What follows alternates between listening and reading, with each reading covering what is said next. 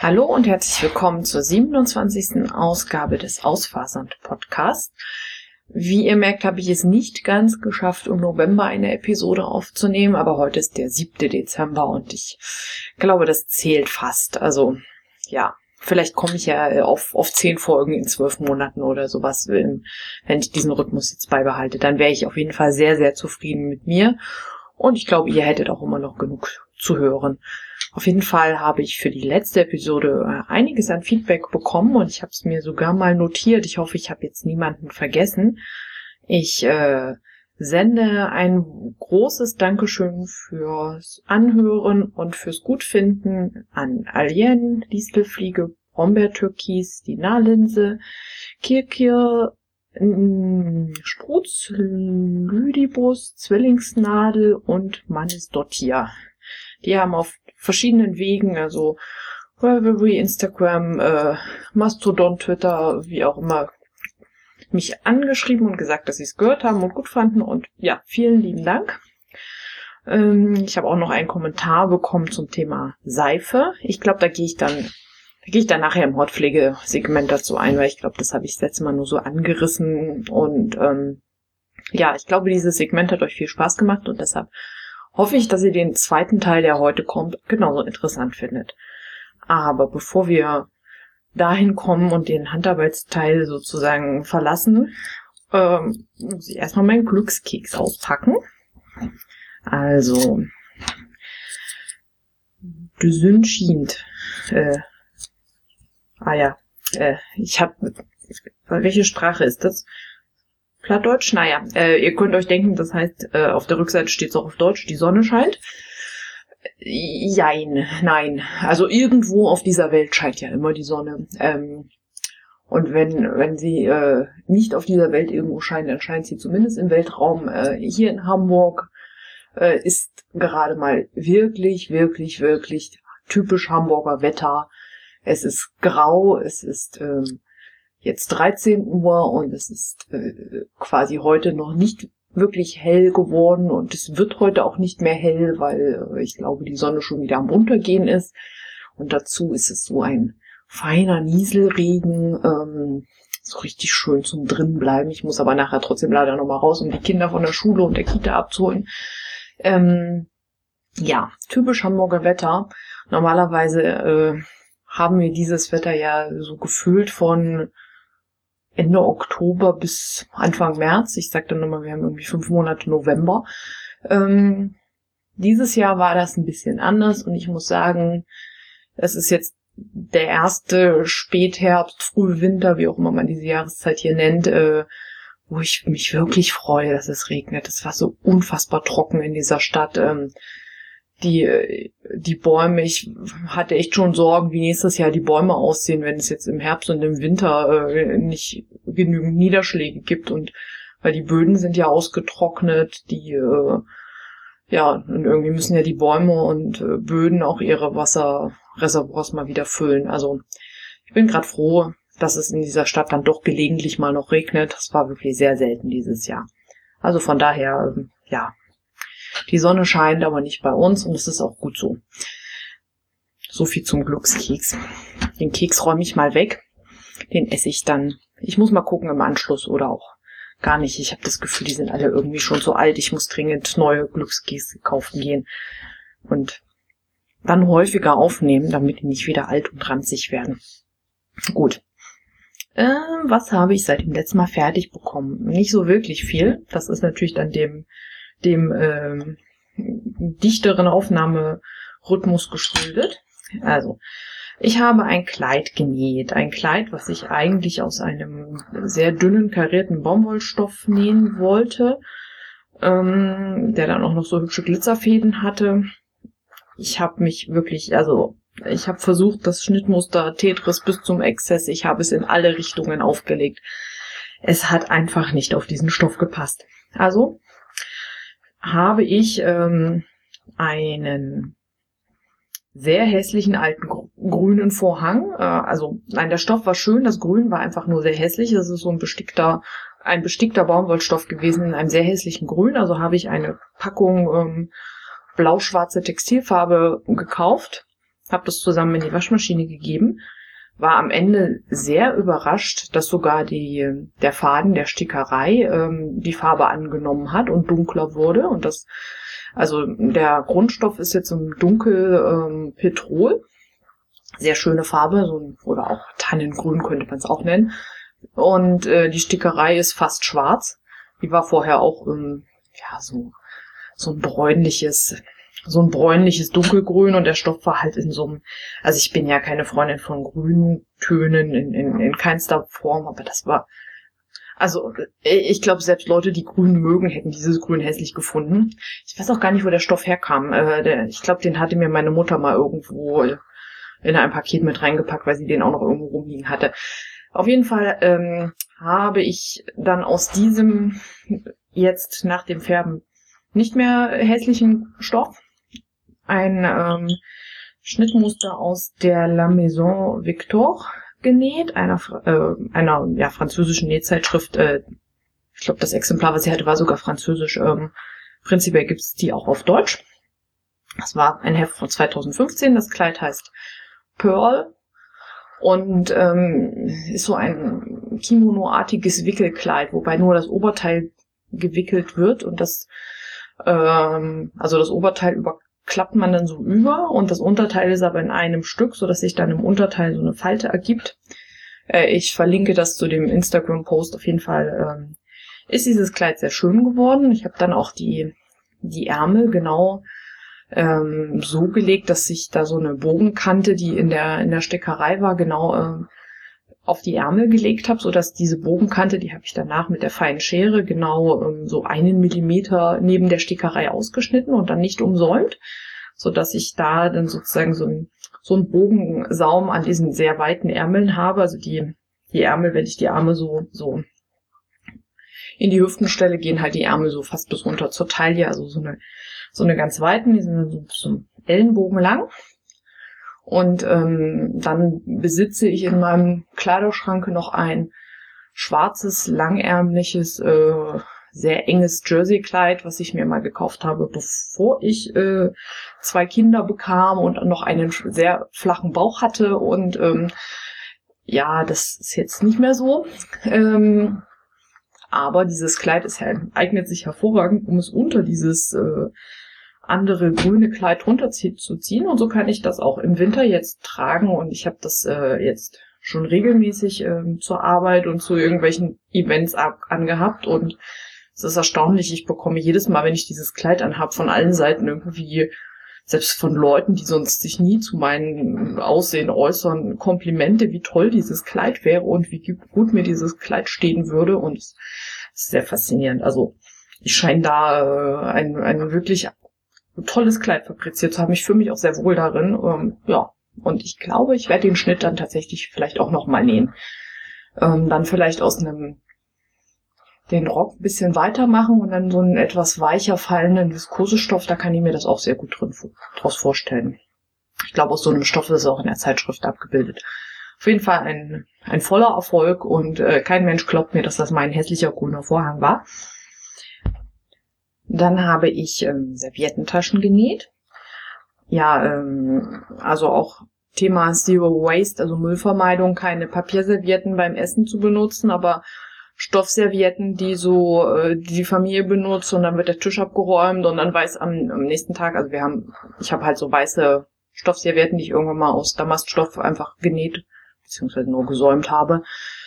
Ja, äh, damit man eben bei der nächsten Mahlzeit noch weiß, welche Serviette man so hatte äh, spielt ja vielleicht, ja, äh, ist bei der Familie eigentlich auch egal, wer welche Serviette hatte, aber ich bin da vielleicht ein bisschen komisch und mag mich nicht mit der Nutella-Serviette vom Kind irgendwie mein Abendessen Mund abputzen.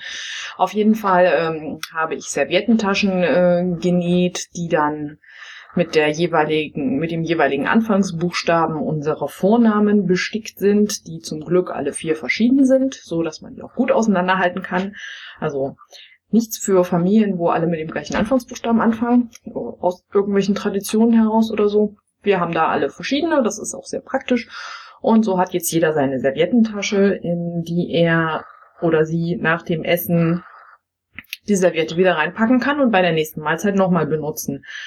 Ähm, so kann man die Serviette dann, ähm, ich sag mal so, die Erwachsenen vielleicht so vier, fünf Tage am Stück benutzen.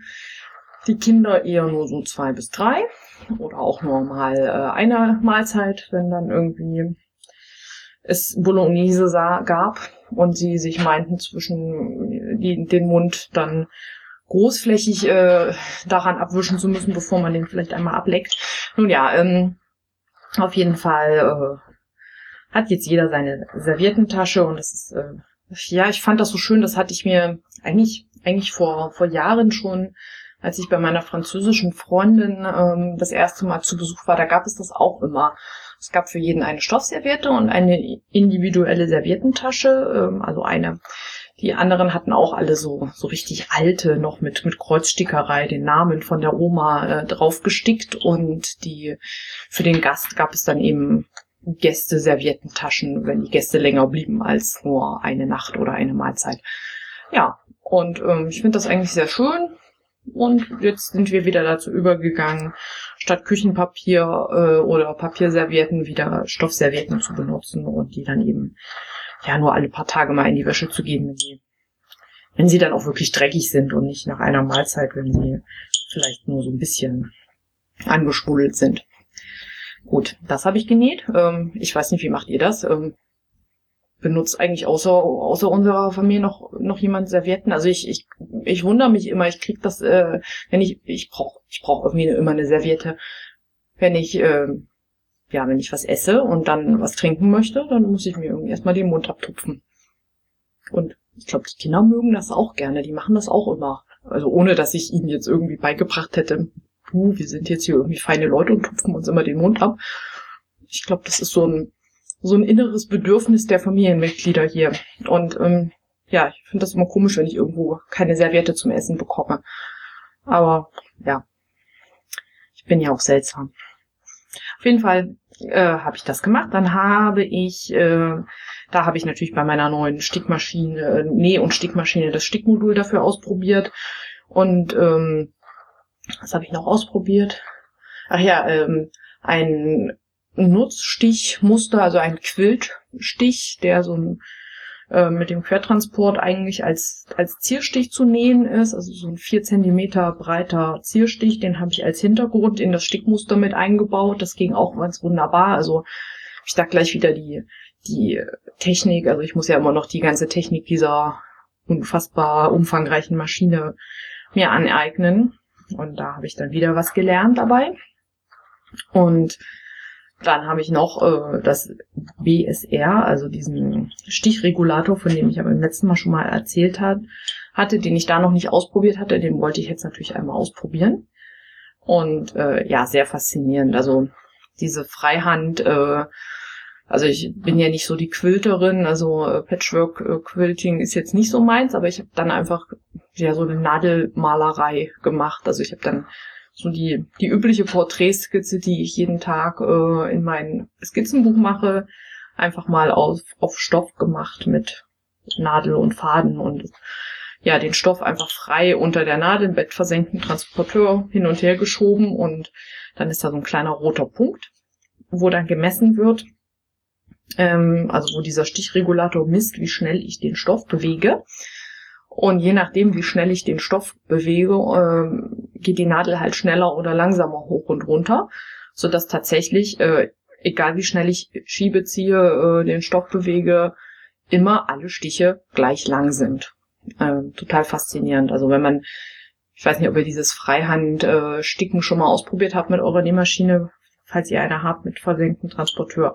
Da muss man ja ganz genau aufpassen, dass die Stiche gleich lang werden. Und das ist, erfordert, glaube ich, äh, jahrelange Übung, bis man das wirklich gut kann.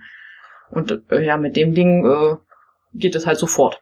Also faszinierende Technik. Genau, und wo wir noch bei faszinierender Technik sind, den Quertransport der äh, Nähmaschine. Das musste ich natürlich auch ausprobieren. Da habe ich ein Video auf Instagram gemacht, das verlinke ich. Diese, also diese Nähmaschine kann eben nicht nur vorwärts und rückwärts nähen, wie jede andere Nähmaschine auch. Sie kann auch zur Seite nähen und sie kann auch in jedem beliebigen Winkel den Stoff transportieren, den ich einstelle. Was total praktisch ist, wenn man Kinderhosen stopfen oder flicken muss, also auf die Knie. Äh, die Kinder rubbeln ja die, diese Knie von, von ihren Jeans äh, relativ häufig durch und ich sehe es jetzt gar nicht ein, da irgendwie jedes Mal neue zu kaufen. Zumal ähm, der Mann ja auch ähm, in einem Laden arbeitet, wo, wo Sofas verkauft werden und er dann diese diese Musterstücke aus den vergangenen Kata Kollektionen immer mitbringt. Und das sind ja so eine sehr abriebfesten Stoffe, die eigentlich eben ja für so ein Sofa halten sollen, dass da jahrelang ein äh, Popo hin und her drauf schubbert und also sehr abriebfest. Und diese Stoffe, das sind dann immer so diese, diese üblichen Flicken, die ähm, säume ich, äh, also die versäubere ich einmal schnell mit der Overlock, einmal drum herum. Und dann musste ich bisher eben immer die äh, Hosenbeine bei den Kinderjeans einmal eine Naht auftrennen, weil man die ja nicht komplett unter die unter die Nähmaschine legen kann. Und ähm, ja, dann musste ich mal ein Hosenbein auftrennen, dann hab, konnte ich den Flicken draufnähen und danach das Hosenbein wieder zusammennähen. Jetzt mit dem Quertransport kann ich einfach den Anschiebetisch abmachen, kann das Hosenbein ähm, mit dem mitsamt dem Flicken auf den Freiarm schieben, kann dann der Nähmaschine sagen, so, jetzt nähst du einmal vorwärts wenn ich dann an der untersten Ecke des Flicken angekommen bin, sage ich, jetzt nähst du um 90 Grad nach links. Und dann näht die Maschine um 90 Grad nach links. Und transportiert den Stoff sozusagen nicht mehr vor und zurück, sondern seitlich. Total faszinierend. Sie klingt sehr komisch dabei, weil das eben nicht der übliche Transport ist, ähm, der mit diesem Rädchen da funktioniert, sondern ja, es ist ein bisschen ein anderer Transport eine andere Art, den Stoff zu transportieren, die sich ein bisschen anders anhört. Muss ich mich erstmal dran gewöhnen. Aber sie näht wunderbar zur Seite. Wenn sie dann an der, an der anderen Ecke angekommen ist, sage ich ihr so, jetzt nähst du bitte rückwärts. Also stell den Winkel wieder ein auf rückwärts nähen, dann näht sie nach oben an dem Flicken und dann sage ich so und jetzt nähst du um 90 Grad nach rechts und dann bin ich einmal rum um den Flicken und muss kein Hosenbein auftrennen. Und äh, aus einer Arbeit, die vorher irgendwie eine halbe Stunde gedauert hat, werden irgendwie zehn Minuten. Ähm, also ein Traum. Wunderbar. Ähm, macht mir sehr viel Spaß. Und ja, ich habe ja immer Hosen zu flicken und es wird wohl, glaube ich, auch noch eine Weile anhalten. Das sind so die Sachen, die ich fertig habe. Ähm, gestrickt und gesponnen habe ich nichts fertig. Das kommt jetzt bei den VIPs, den Work in Progress, W, oh mein Gott, Englisch, ne? Also nicht den, den Very Important Project, sondern den äh, Work in Progress. Ja, wie, ach, ihr versteht mich, ja? Ich stricke. Ich stricke an dem Isaga-Jäckchen, von dem ich das letzte Mal erzählt hat, habe. Ich bin ähm, ich bin gerade sehr, sehr diszipliniert und stricke tatsächlich jeden Tag mindestens zwei Reihen an dieser Jacke. Äh, die ist ja aus einem Light Fingering ähm, Garn, also noch dünner, ein bisschen dünner als Sockenwolle. Und ich bin jetzt schon so ähm, drei Zentimeter unterm Arm, also ist ein Racklad von oben. Also ich habe die Ärmelmaschen schon stillgelegt und bin jetzt so drei Zentimeter unterm Arm und muss jetzt ähm, sozusagen nach unten nähen, äh, stricken. Gerade nach unten stricken, beziehungsweise an dem, die Vorderteile sind ja dann mit Zunahmen, die gehen dann so schräg nach außen. Da muss ich dann in, in jeder zweiten Reihe zwei Maschen zunehmen. Ja, daran stricke ich. Da das ja so ein, so ein mit so einem Farbwechsel ist und insgesamt an der Jacke immer noch fünf Knäule Garn dranhängen, ähm, ist das kein Mitnahmeprojekt. Also ist das Mitnahmeprojekt immer noch das äh, Shirt aus der ähm, aus dem selbstgesponnenen Garn mit der, was ich mit einer Rundpasse stricke, weil das so ein Farbverlauf ist. Also ist ja soll ja ein T-Shirt werden, was ich von oben angefangen habe mit einer Rundpasse. Die Ärmelmaschen werden dann einfach abgekettet und dann geht's unter der Brust weiter, so dass ich den den Farbverlauf ähm, an keiner Stelle irgendwie unterbrechen muss und neu ansetzen muss. Ich glaube, das ist auch das Einzige, was ich mit so einem, was mir einfällt zu so einem Farbverlaufsgarn. Wir hatten, wir hatten diese Diskussion mit, ich glaube, mit, äh, mit Frau Brombeer-Türkis und Frau Nahlinse ähm, bei Mastodon, ähm, dass diese, ja, diese äh, handgesponnenen Garne aus diesen bunten Fasern, dass es wunderschön ist, diese Fasern zu verspinnen und dass es ähm, total viel Spaß macht. aber diese Garne am Ende ähm, nicht so recht in, in unser Farbschema passen. Und das ist, glaube ich, echt sinnvoller ist, sich dann doch mal äh, zusammenzureißen und diesen, diesen bunten Garnen den Rücken zu kehren, zumindest wenn man sie nicht gerne trägt, solche Sachen, die so bunt sind. Was ich, was bei mir ja der Fall ist. Eigentlich mag ich lieber äh, gestreiftes oder also ich, ich liebe Garn, was so eine, was so eine Heather-Optik hat, also wo was von Weitem sozusagen eine gleichmäßige Farbe hat, aber wenn man genau hinguckt, äh, changiert es so ein bisschen. Oder auch Silly Solid handgefärbte Garne liebe ich auch sehr, die eben nicht tot in einer Farbe äh, so platt plakativ eine Farbe haben, aber auch eben nicht so nicht so meliert und nicht so bunt und nicht nicht so fleckig, scheckig, äh, möglich noch wildernd. Das mag ich irgendwie gar nicht. Und ja, da muss ich jetzt mal ein bisschen in mich gehen ich habe auch noch relativ viele bunte Fasern, die zwar in sich, also ich habe schon immer so Farbtöne gekauft, die mir, die mir gefallen und wo auch so ein handgefärbter Strang eigentlich in einer Farbfamilie bleibt. Aber natürlich ist so eine, eine Farbfamilie von, von Blau bis Violetttönen oder so zum Beispiel, ist natürlich trotzdem noch unfassbar bunt. Und jetzt ist die Frage, ob, ob es funktionieren kann, dieses, dieses Garn äh, oder diese Fasern einfach mal durchzukadieren und dann zu verspinnen, so dass sich dann eben so ein hübsches, so ein tatsächlich äh, Heathergarn ergibt. Also das wäre eigentlich so so mein Ideal, so ein so ein geheathertes Garn äh, zu spinnen. Da muss ich mal muss ich mir mal einen von diesen bunten Kammzügen, die ich noch rumliegen habe, rausholen und das mal ausprobieren, wie ich das am besten hinbekomme. Äh, ich habe ja keine Kardiermaschine. Ob's ob das auch mit dem Blending Board, mit, mit Rolex oder tatsächlich mit den Handkarten ähm, das durchkardieren und dann irgendwie so zwei bis wahrscheinlich sogar eher dreifädig äh, zu spinnen, so dass sich die Farben dann eben wirklich einmal richtig durchmischen und man nur von nahen, wenn man ganz nah rangeht, äh, sozusagen die Optik hat, dass es verschiedenfarbige Fasern sind, aber die sich dann ja so additiv zu einer Farbe zusammenmischen. Das wäre, das wäre ideal. Mm, ja, das, äh, bin ich aber abgedriftet. Ach so, ich war bei dem, bei dem Rundpassenschild, genau. Was ich stricke. Mal schauen, wie das wird. Ähm, an den Socken habe ich noch nicht weiter gestrickt. Nee, mag ich gerade keine Socken stricken. Das ist auch nicht. Ähm, ich spinne gerade wieder an meinem grauen, das ist ein einfarbiges Garn, also das ist dann, ja, das wird vielleicht sogar so ein Heather-Garn. An meinem grauen Merino, das spinne ich aber irgendwie auch nur auf der Spindel, während ich Podcast aufnehme. Also auch ein Vorteil, wenn ich wieder häufiger podcaste, spinne ich häufiger an diesem Garn und es wird dann vielleicht doch mal irgendwann fertig und kann gezwirnt werden. Ähm, ja, ich glaube, das ist auch, ich weiß nicht, wie viele Jahre ich daran schon stricke. Gut, reden wir nicht weiter drüber. Ähm, ich bin gerade dabei, ein Samtkleid zu nähen aus altrosa Pannesamt. Ja, es hört sich furchtbar an. Nein, es wird ganz hübsch aussehen, bin ich mir ganz sicher. Es wird nicht furchtbar aussehen, weil es ist auch kein richtiges, also nicht, nicht ein altrosa, altrosa, also es ist viel Rot mit drin und es ist ein sehr dunkles Altrosa und der Samt ist auch, ich glaube, es ist so reines Polyesterzeug, aber es sieht trotzdem schön aus. Also es hat auch nicht diesen, diesen ganz komischen Glanz, äh, diesen billigen Deko-Pannesamt-Glanz hat es auch nicht. Also es ist ein schöner Pannesamt. Und es wird ein Kleid mit kurzen Ärmeln, wo ich mir dann auch noch wieder ein ähm, langärmeliges Unterkleid sicherlich dazu nähen werde aus schwarzem Jersey, den ich auch hier schon rumliegen habe. Und ähm, ja, das, das ist im Entstehen. Ich glaube, das werde ich irgendwann am Wochenende wahrscheinlich dann wieder weiter nähen und vielleicht, wenn es gut läuft, auch fertig bekommen.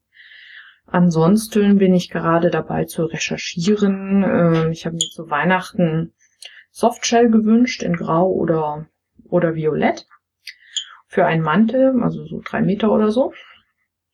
Und dann suche ich gerade nach einem Schnittmuster. Also ich möchte gerne einen verschlusslosen Mantel mit einem Binde, also den man nur mit einem Gürtel schließt und der im Idealfall auch eine Kapuze hat und große aufgesetzte Taschen. Also ein, ein Mantel für genau dieses Wetter, was wir gerade draußen haben. Also es ist nicht wirklich kalt es regnet nicht so dolle, dass ich irgendwie einen Schirm bräuchte. Es regnet aber halt auch so, so irgendwie von allen Seiten, so dass es irgendwie nett wäre, eine wasserdichte Jacke zu haben, die vielleicht auch bis zum Knie geht. Aber eben, ja, die eben von allen Seiten äh, so wasserdicht ist. Also es ist ja dieses Hamburger Wetter. Ich finde ja diesen Regen hier, das lohnt sich immer nicht, da einen Schirm aufzumachen oder eine richtige Regenjacke anzuziehen, außer es ist halt irgendwie so ein so ein Sturm, äh, so ein Sturmtief, was hier über die Stadt hinweg jagt, äh, mit einem Schauer nach dem anderen, aber dann gehe ich im Idealfall auch nicht vor die Tür. Aber ansonsten haben wir eben diesen, ja, das kann sich irgendwie nicht so recht entscheiden, ob das irgendwie erhöhte Luftfeuchtigkeit oder doch schon Nieselregen ist. Und es kommt halt von unten und von der Seite und von oben und von überall. Und ähm, als Brillenträgerin ist es sowieso die Pest, aber ähm, ja, so, für dieses Wetter möchte ich gerne einen Mantel haben aus Softshell. Ich suche gerade ein Schnittmuster. Ich habe ähm, also eins, was schon dem Ganzen relativ nahe kommt. Das ist aus einer Burda von 2017. Da ist so ein Mantel in der Art drin. Der ist allerdings in dem Heft aus so einem Woll-Flauschestoff genäht. Mal gucken. Äh, ich hoffe, der funktioniert auch auf Softshell. Vielleicht finde ich ja auch noch ein besseres Schnittmuster, was mir irgendwo über den Weg läuft. Da läuft sozusagen die Planung und das sind so meine Work in Progress. Daneben ähm, natürlich äh, das Dauerprojekt, äh, mein, mein Skizzenbuch weiterzufüllen. Ich muss sagen, ich habe jetzt das, ich habe ja am 1. Juni damit angefangen, tatsächlich jeden Tag eine Skizze zu machen. Habe dann ähm, den Inktober ausgesetzt, also nicht in dieses Skizzenbuch rein skizziert, weil ich da das Thema ja mit den Vögeln hatte und jeden Tag einen Vogel gezeichnet habe und die habe ich äh, ohne, also die habe ich mit Vorzeichnung gezeichnet und auf einem Blog und ähm, in diesem Skizzenheft zeichne ich eben jeden Tag ohne Vorzeichnung mit Füller einfach drauf los. Ähm, somit, also für den Inktober habe ich es ein bisschen aufwendiger gemacht und habe das dann eben auch nicht in dieses Heft gemacht. Und ähm, ja, dann habe ich noch mal so ein paar Tage ausgesetzt, weil weil wir Besuch hatten und sich das da irgendwie nicht, nicht wirklich ergeben hat, dass ich zeichnen konnte. Genau, und jetzt bin ich aber wieder dabei. Das Heft ist so fast voll. Ich merke allerdings, dass so ein bisschen in Sachen Motive langsam die Luft rausgeht und ich mir irgendwas überlegen muss, äh, wie ich wie ich weitermache. Ähm, da bin ich noch, eigentlich finde ich dieses täglich Zeichnen und gerade auch mit so einer ganz schnellen Skizze, die irgendwie nur so fünf Minuten dauert, finde ich eigentlich gut. Bin bloß am überlegen, wie ich das mit den Motiven mache, ob ich vielleicht auch einfach mal das Medium wechsle. Sie vielleicht dann, wenn das Skizzenheft voll ist, eins mir nehme und dann doch mal wieder mit Bleistift zeichne und mir dann auch das Radieren wieder erlaube, um da so ein bisschen in die Richtung weiterzugehen. Oder ob ich mir Listen mache mit Motiven wie beim, wie beim Inktober, wo ich ja meine Vögel, die ich mir auch vorher überlegt habe und eine Liste geschrieben habe und dann jeden Tag wirklich genau diesen Vogel, der auf der Liste gerade stand, gezeichnet habe. Ähm, ja, ähm, bin ich noch am überlegen, wenn ihr da Input habt, ähm, könnt ihr mir gerne, könnt ihr mir gerne Vorschläge machen. Ich hatte schon mal angefangen, eine Liste zu schreiben mit, mit Insekten zum Beispiel, dass ich dann jeden Tag eins von diesen Insekten zeichne. Wir sind aber irgendwie, also aus dem Kopf sind mir nicht genügend eingefallen, um einen ganzen Monat zu füllen. Und ähm, ja. Und dann habe ich, äh, habe ich so mit der, in der Wikipedia dann rumgeschaut nach Insekten und dann dachte ich, ja, so irgendwie, wenn man da so zehn verschiedene hat, dann wiederholt sich das aber auch schon langsam wieder so optisch, ne? Also war ich dann erstmal wieder so, hm, ja, mal gucken. Aber ja, mal schauen. Ich werde auf jeden Fall irgendwas Neues da in der Hinsicht finden müssen, um äh, mein Skizzenprojekt weiterzumachen. Weil weitermachen möchte ich es auf jeden Fall. Gut. Ich glaube, damit sind wir erstmal durch mit dem ganzen, ähm, was ich gerade mache, was ich gemacht habe. Ähm, und jetzt können wir wieder zu unserem Thema kommen, also dem zweiten Teil meines äh, dreiteiligen Hautpflege äh, oder so. Ähm, wie, wie hieß die Rubrik? Oh, ich bin aber heute auch ein bisschen schusselig. Ähm, die Rubrik heißt ähm, Alles korreliert, genau. Wo ich ein bisschen über Wissenschaft und den Bezug zu meinem Leben rede. Beim letzten Mal ähm, Nochmal zu, zum Rekapitulieren ging es um, um reizende Inhaltsstoffe und warum ich Naturkosmetik mehr oder weniger meide mittlerweile. Beziehungsweise also nicht absichtlich, nicht, ich meide sie nicht, weil sie Naturkosmetik ist, sondern ich meide, meide sie, weil sie eben oft voll ist von diesen ähm, Inhaltsstoffen, die ich nicht mehr haben möchte. Und heute kommen wir zum Thema Hautalterung. Vorher wollte ich aber noch auf die Tenside eingehen. Die habe ich das letzte Mal nur so angesprochen ähm, mit dem Thema Seife. Das, äh, ja, es wird ja auch immer gesagt, Seife wäre eben so schlecht für die Haut, weil sie den pH-Wert der Haut ähm, ansteigen lässt in den basischen, äh, also aus dem sauren Bereich in den basischen Bereich hinein. Und das ist deshalb eben diese seifenfreien Waschstücke. Wir hatten dann auch äh, wir hatten dann auch das Thema, dass das echt tolle Worte sind und die sich eigentlich auch gut als Beleidigung eignen. So, du, du seifenfreies Waschstück, du. Auf jeden Fall ähm, gab es dann eben die, die Anmerkung, ich glaube von Diana, jetzt weiß ich es gerade nicht mehr, ja, ähm, dass natürlich diese seifenfreien Waschstücke voller Tenside sind. Und dann war das so, war, bin ich dann mal so in mich gegangen und dachte dann nur, na ja, Tenside. Also das ist so ein Thema. Ich weiß, dass es Tenside gibt, die sehr mild sind, die halt auch in Babyprodukten äh, ho hoffentlich zum Einsatz kommen und die die Haut sehr mild reinigen. Und dass es eben Tenside gibt, die sehr ähm, harsh sind und die Haut sehr schädigen können und äh, die man eigentlich meiden sollte. Allen voran ist da, glaube ich, dieses Sodiumlauretsulfat. Ähm, das ist jetzt das, was mir als erstes einfällt, wo ich dann immer gucke, ob das drin ist. Und wenn das drin ist, dann kaufe ich ein Duschgel zum Beispiel nicht. Ähm, und dann dachte ich, wie ist das jetzt mit den Seifen? Und dann habe ich versucht zu recherchieren. Ich habe herausgefunden, dass Seifen, also die chemische Verbindung Seife, die ähm, auch ein Tensid ist, und zwar, also Seifen können eben ist eine ganze Gruppe von Tensiden, das sind anionische Tenside. Aber ich habe nirgendwo eine Info darüber bekommen, ob diese Tenside jetzt eher mild oder eher harsch sind.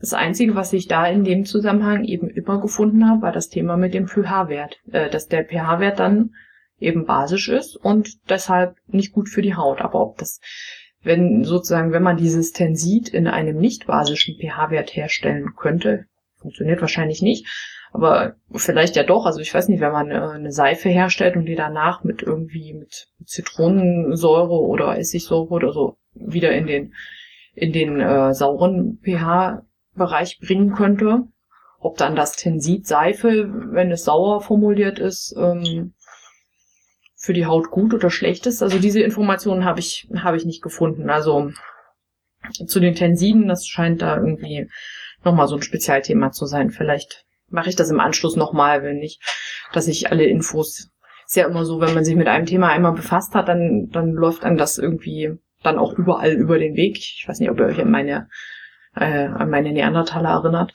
Ähm, auf jeden Fall, ich bin jetzt äh, sensibilisiert für das Thema Tenside und alles, was ich über Tenside höre und lese im Moment, wird sich besonders bevorzugt in meinem Hirn einnisten so dass ich dann vielleicht irgendwann mal genug Informationen in meinem Hirn angesammelt habe, um eine Podcast-Folge äh, oder ein Thema in einer Podcast-Folge äh, ja etwas sinnvoller mit dem Thema zu bestücken. Jetzt kommen wir aber erstmal zur Hautalterung, zu etwas Unschönem. Nein. Ähm, ja, wir alle werden älter, äh, das lässt sich nicht vermeiden. Und die Haut altert eben auch ganz, ganz normal. Äh, es gibt natürlich sehr viel Forschung generell zum Thema Altern, warum, warum das so ist. Es gibt ja auch im Tierreich irgendwie Tiere, die, bei denen dieser ganze Alterungsprozess eigentlich komplett anders abläuft als bei uns oder viel, viel langsamer abläuft als bei uns. Auf jeden Fall gibt es Forschung, aber ähm, solange wir da noch irgendwie halbwegs menschlich sind, äh, werden wir altern. Und ähm, wenn wir dann mal Cyborgs sind, dann wird sich das irgendwie vielleicht hoffentlich erübrigt haben. So, bis dahin tun wir das munter vor uns hin und diese Art der Alterung besteht eigentlich aus zwei Teilen. Die eine davon ist sozusagen genetisch vorgegeben. Die müssen wir hinnehmen und die andere entsteht durch äußere Einflüsse.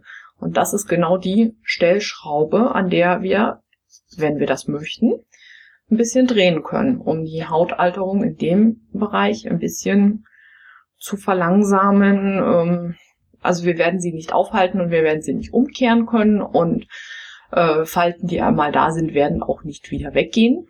Sie werden vielleicht ein bisschen optisch gemildert, aber sie sind da. Und ähm, auf jeden Fall ist das der Bereich, Bereich, wo man vielleicht auch früh, früh, äh, so früh wie möglich anfangen sollte, etwas zu tun, wenn man denn ein eitler Mensch ist, so wie ich. So. Aber wir kommen erstmal zu dem unaufhaltsamen, dem sogenannten intrinsischen, der intrinsischen Hautalterung oder dem Zeitaltern. Ähm, das ist genetisch gesteuert und ja, zeichnet sich eben dadurch aus, dass je älter wir werden, umso ähm, weniger Reaktivität zeigen die Zellen in der Haut. Also sie teilen sich einfach langsamer. So, das fängt so zwischen dem 20. und dem 30. Lebensjahr an. Ist am Anfang komplett, wie ihr euch ja vorstellen könnt, wenn, das, wenn wir hier von 20 bis 30-Jährigen reden, sieht man das am Anfang noch nicht. Aber das ist, das ist die Zeit, wo es quasi losgeht. Ab da geht's bergab. Ähm, zumindest geht es bergab äh, mit den Kollagen- und Elastingehalten im Hautgewebe. Die nehmen ab da äh, immer weiter ab. Die Zellen teilen sich, wie gesagt, weniger häufig und das ganze Unterhautfettgewebe wird immer dünner. Und der Prozess schreitet dann so munter vor sich hin über die Jahre. Ähm, der Fett- und der Wasserhaushalt, Wassergehalt der Haut äh, nehmen weiter ab. Das heißt, die Haut wird auch immer trockener und kann auch äh, bis zu rau werden und braucht oder ja, gut, sie braucht es vielleicht nicht, aber sie möchte, man hat das Gefühl, man braucht, wenn man, wenn sich die Haut gut anfühlen ähm, soll, dann, dann muss man die auch irgendwie ab und zu mal eincremen. Also das ist so, weiß nicht, früher, äh, so als Jugendliche, ich weiß nicht, wie das bei euch ist, da habt ihr die meisten wahrscheinlich irgendwie auch mit, mit Pickeln zu kämpfen. Ähm, durch den ganzen Hormonzirkus, der da so im Körper passiert. Und ähm, aber prinzipiell würde ich sagen, dass die Haut spannend und sich trocken anfühlt, war da wahrscheinlich eher nicht so ausgeprägt, es sei denn, ihr habt von Natur aus eine, eine sehr trockene Haut. Aber je älter ihr werdet, umso trockener wird eben diese Haut. Hat den Vorteil, dass, äh, dass wenn, wenn ihr generell eine fettige Haut habt, die zu Pickeln neigt, dass dann vielleicht auch mit dem Alter weniger wird. Ähm, ja, da gehen dann die Pickel eben nahtlos in die Falten über und so richtig zufrieden ist man mit seiner Haut auch immer nicht. Ähm, so, so ist das ja manchmal. Auf jeden Fall, das ist die no normale intrinsische Hautalterung. Und eine also eine rein nur von intrinsisch, eine, eine rein intrinsisch gealterte Haut ähm, ohne ex, also ohne externe Alterungserscheinungen gibt es eigentlich kaum.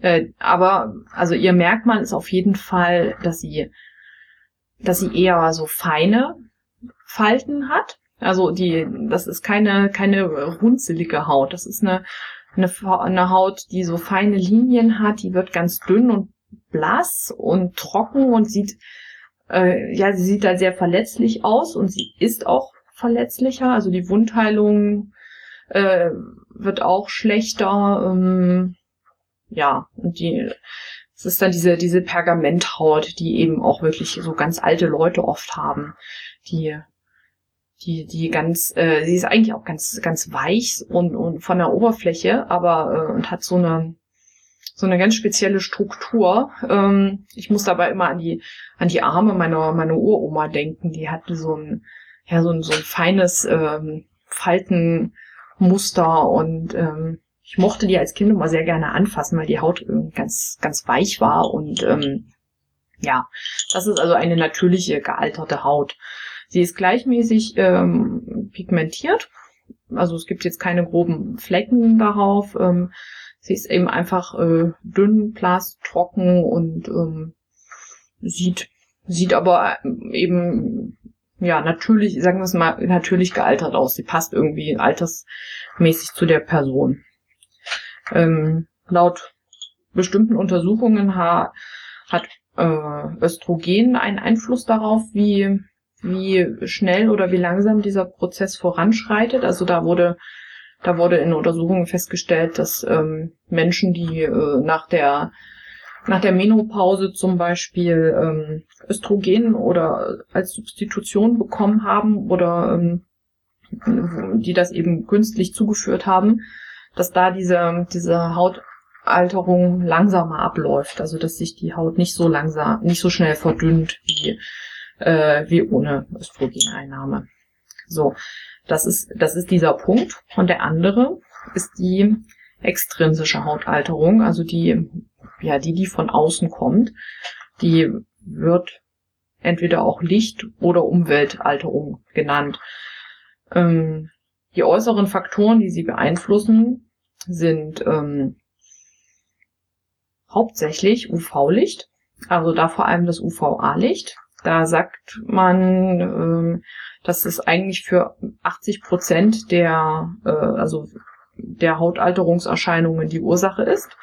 Und für die restlichen 20 Prozent, die, ähm, da kommen dann noch so Dinge, äh, also Rauchen spielt auf jeden Fall da in dem Bereich eine große Rolle, auch ähm, Alkoholkonsum, generell Umweltgifte.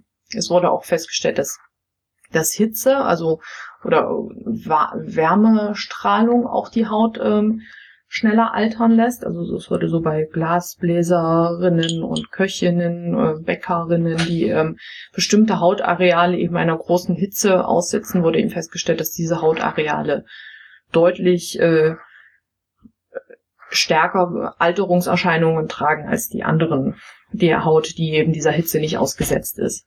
Ähm, ja, dazu kommt ähm, Ernährungsgewohnheiten, also eine, eine unausgewogene Ernährung, ähm, mit einem Mangel an, an Vitaminen und, und Vitalstoffen, äh, ja, und anderer, anderer Stress auch generell.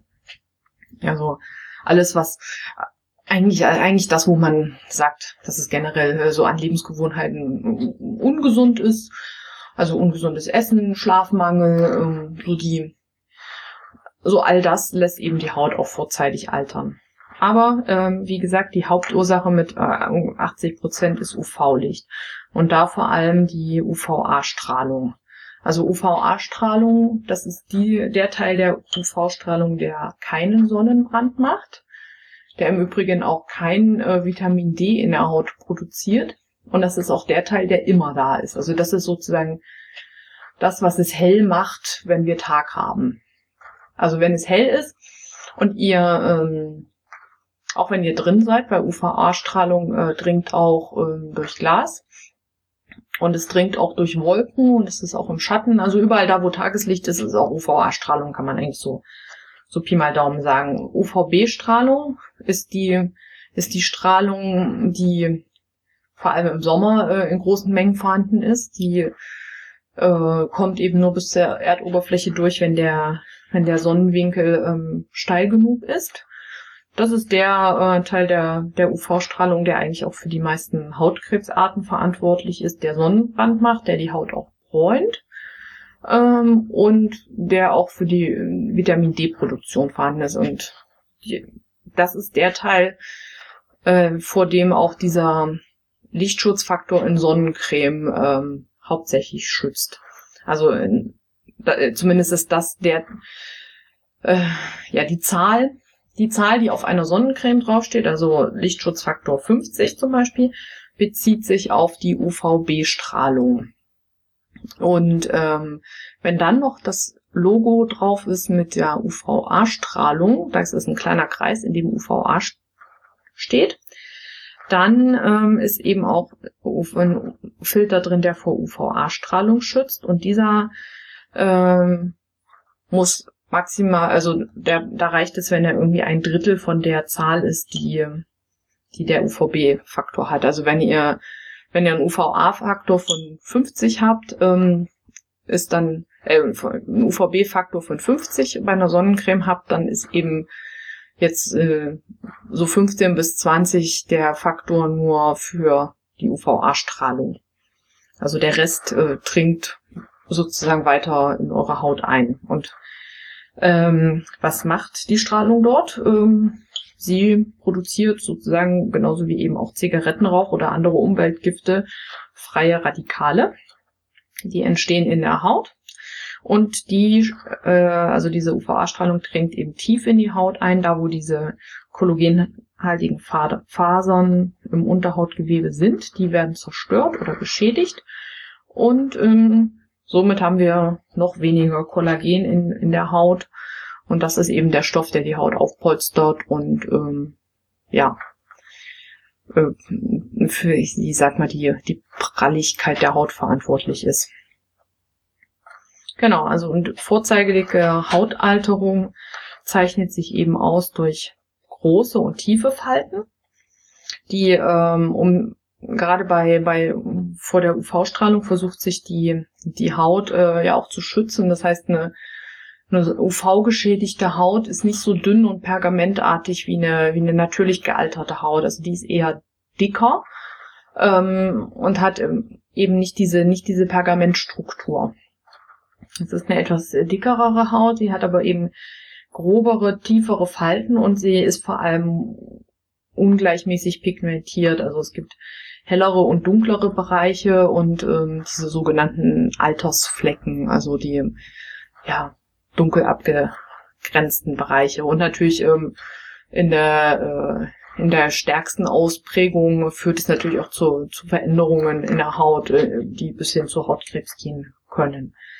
Von dieser extrinsischen Hautalterung ist, sind die Leute mit heller Haut natürlich stärker betroffen als äh, die mit dunkler Haut. Also generell muss man sagen, je, je heller die Haut ist, umso, umso stärker ist sie der extrinsischen Hautalterung ähm, ausgesetzt.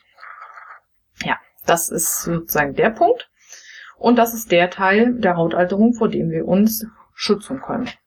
Und zwar, äh, wie, wie ich sagte, es entstehen ähm, freie Radikale in der, in der Haut und oxidativer Stress. Und da kommt dann eben der, der Punkt ähm, Antioxidantien und ähm, ja, da sind wir dann im, im nächsten, in der nächsten Ausgabe, wo es um Wirkstoffe geht, um Dinge, die etwas, die tatsächlich etwas in der Haut bewegen können. Ein Punkt wollte ich noch sagen, äh, dass natürlich auch ähm, die sogenannten Mimikfalten auch durch, ich weiß gar nicht unter welchem Rubrik die fallen, ähm, die treten halt einfach auf. Das sind äh, die, einfach durch physikalische Prozesse, sage ich mal. Das ist jetzt nichts nichts Chemisches, sondern durch eine, durch eine sozusagen Belastung. Also ganz klassisch natürlich die, die Lachfalten, die man lieber hat als die Sorgenfalten. Aber auch ähm, zum Beispiel bei, bei rauchenden Menschen, die ähm, ja diese Falten, wenn ihr so, wenn ihr mal den Mund so macht, als würdet ihr an einer Zigarette ziehen und das dann im Spiegel anguckt, dann habt ihr so vertikale Falten so rund um den Mund. Und das ist natürlich, weil die Muskeln, die, die Gesichtsmuskeln sich dann entsprechend dieser Weise anspannen. Und wenn ihr das dann irgendwie ganz oft am Tag macht, dann habt ihr natürlich, dann entstehen eben auf dieser Weise Falten oder, also ich meine, wer, wer hat keine Stirnfalten vom, ja, also von irgendwelchen Botox, äh, äh, übertreibenden mal abgesehen, die haben dann wahrscheinlich keine Stirnfalten mehr, aber die haben dann eben auch keine Mimik mehr. Ähm, deshalb heißen sie ja Mimikfalten. Und ja, wir wollen natürlich alle lieber Lachfalten haben, weil die lassen uns natürlich ein bisschen charmanter aussehen als so eine Kummer und Sorgen und ja, oder diese, diese Falten von, die, die man vom unfreundlich gucken bekommt. Die wollen wir alle nicht haben und deshalb hoffe ich ja, dass, äh, dass ich euch vielleicht auch ein bisschen ab und zu mal hier so zum Lachen bringe und oder zum Schmunzeln und weniger zum Stirnrunzeln. So viel dazu. Ich glaube, damit bin ich auch heute durch, durch die Sendung. Ich ähm, habe nichts mehr auf meinem Zettel stehen, außer ähm, euch zu danken und ähm, euch die Kontaktmöglichkeiten zu sagen. Ihr könnt mir eine Mail schreiben an ausfasern.mail.de. Ihr findet mich bei Twitter, Instagram und Revelry als Damn Snob und ihr findet mich auf Mastodon unter der äh, Instanz wondering.shop, auch als Damned Snob. Und ich freue mich äh, über Kommentare, ich freue mich über äh, Fotos, wo ihr meinen Podcast hört und Rückmeldungen jeder Art. Und ich hoffe, ihr hattet Spaß und sage Tschüss, bis zum nächsten Mal.